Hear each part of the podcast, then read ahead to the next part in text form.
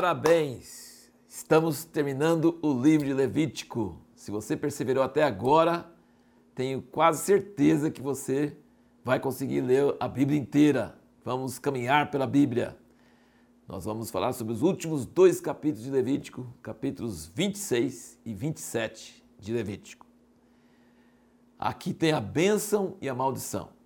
Existem alguns capítulos da Bíblia que contêm a Bíblia inteira em um capítulo só. Não são muitos capítulos, mas esse é um deles.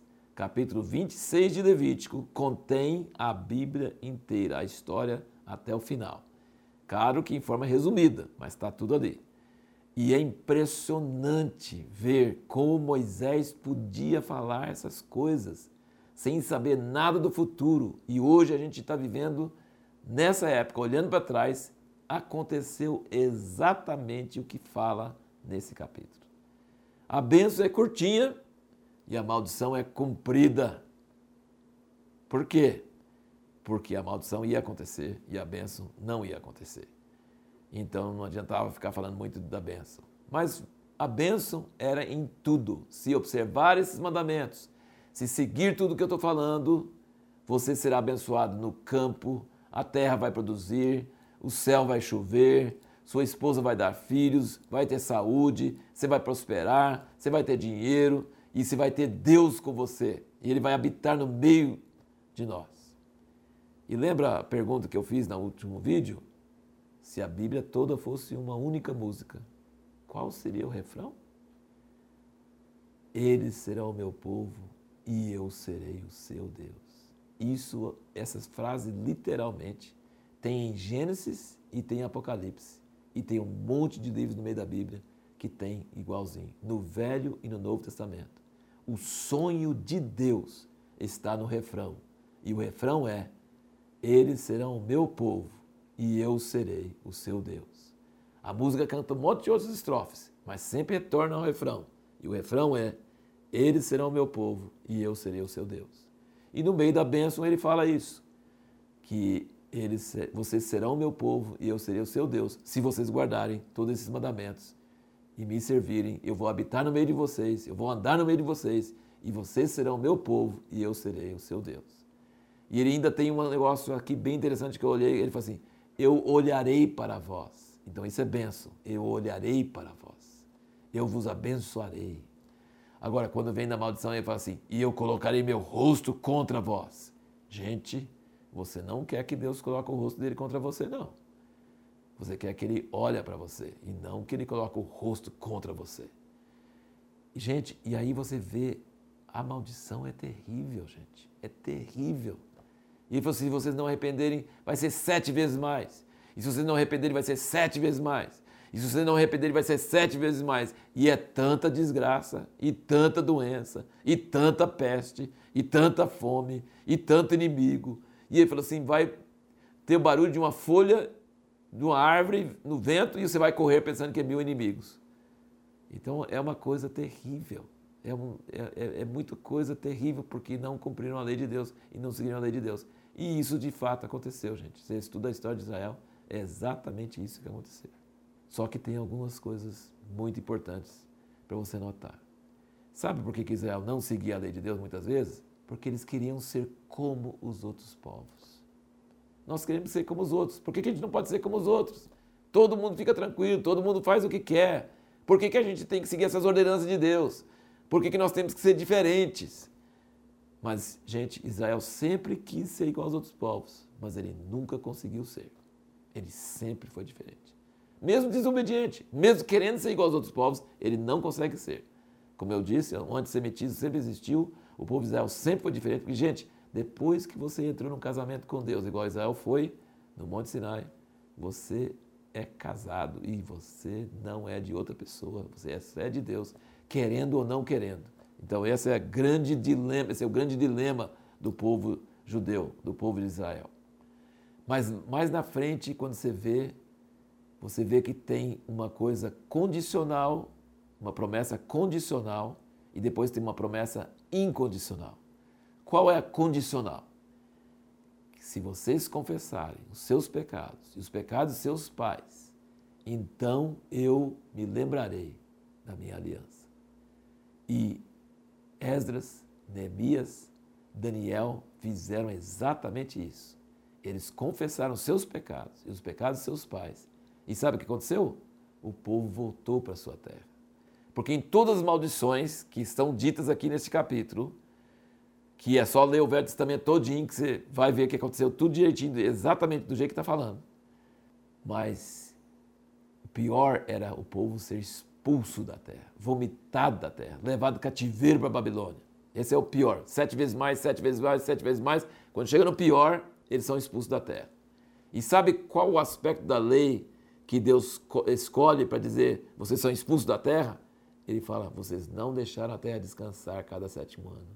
E então vocês vão para o cativeiro e a terra vai descansar 70 anos, vai descansar direto todos os sábados que você não deixou ela descansar. Então parece que a terra tem uma personalidade. A terra é de Deus e a terra precisa de descanso. Vocês não deram descanso para a terra e ela vai descansar enquanto vocês estão expulsos da terra. Mas aí, é, Esdras, Neemias e, e Daniel oraram dessa forma, pedindo perdão a Deus, seguindo exatamente essa, essa condição. Se confessarem os seus pecados, os pecados de seus pais, eu lembrarei de vocês. E Deus lembrou deles e trouxe eles de volta da Babilônia. Mas nós sabemos que depois, na história posterior, é, depois da morte de Jesus, eles tiveram outro cativeiro pelos romanos e foram espalhados em todas as nações. E por quase dois mil anos, Israel não, tinha, não estava na sua terra. Foi um cativeiro muito pior do que Babilônia. E Deus dá uma promessa incondicional. No fim, ele fala: Nunca vou deixar vocês serem exterminados. Gente, bomba atômica do Irã, holocausto de Hitler, qualquer antissemitismo no mundo inteiro, a ONU, todo mundo quer ser contra Israel, não consegue. Deus nunca vai deixar Israel ser exterminado. Sabe por quê? Porque ele fez uma aliança com Abraão, Isaac e Jacó. É mais ou menos assim: eles não prestam, eles estão castigados porque não prestam, mas eu fiz uma aliança e eu não vou deixar eles serem exterminados e eu vou cumprir minha promessa para eles. Isso é uma promessa incondicional. Então, gente, Deus é Deus e Ele nunca vai permitir que a sua honra seja tirado pela destruição de Israel. Pode crer nisso, Ele não vai deixar, porque se, se Ele deixar Israel ser destruído, ele, a sua própria honra será destruída. Então ele chega perto, no holocausto chegou perto. Em vários outros momentos tem chegado perto de uma destruição total.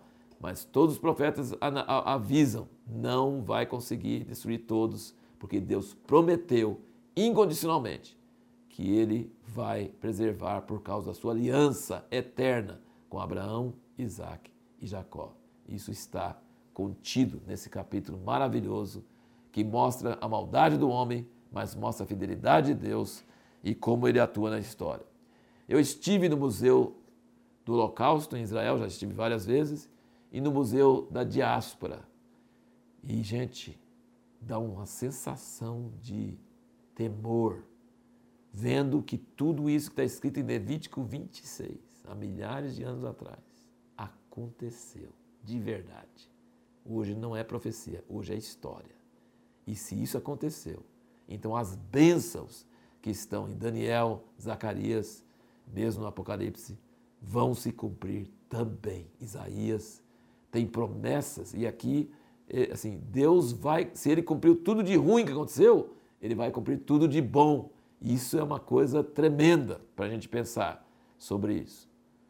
Mas tem um detalhe: o povo de Israel voltou hoje, em nossa geração, sem arrependimento. Eles não se arrependeram dos seus pecados. Não houve alguém igual Daniel e as Neemias arrependendo, confessando, não. Eles voltaram sem arrependimento.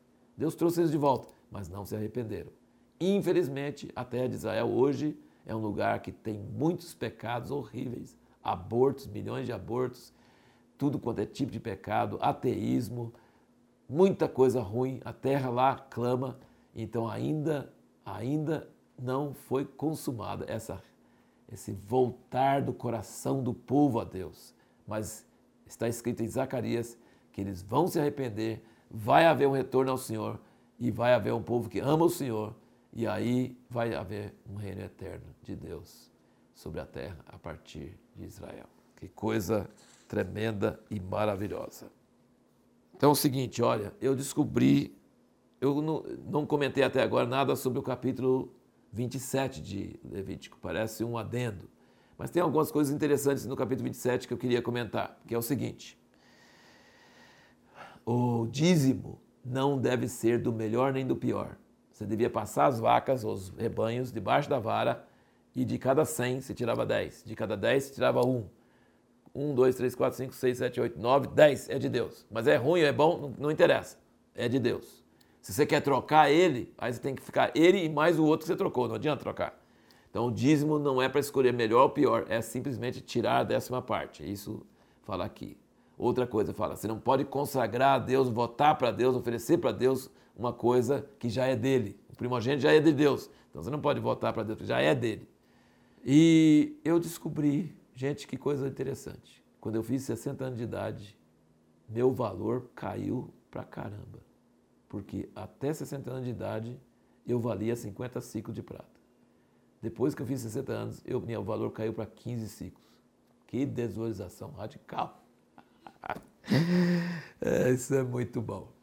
Então, no próximo vídeo nós vamos responder a pergunta: por que Deus se importa com números? Porque matemática pode ser uma matéria espiritual. Sabe por que nós vamos responder essa pergunta? Porque o próximo livro chama-se Números.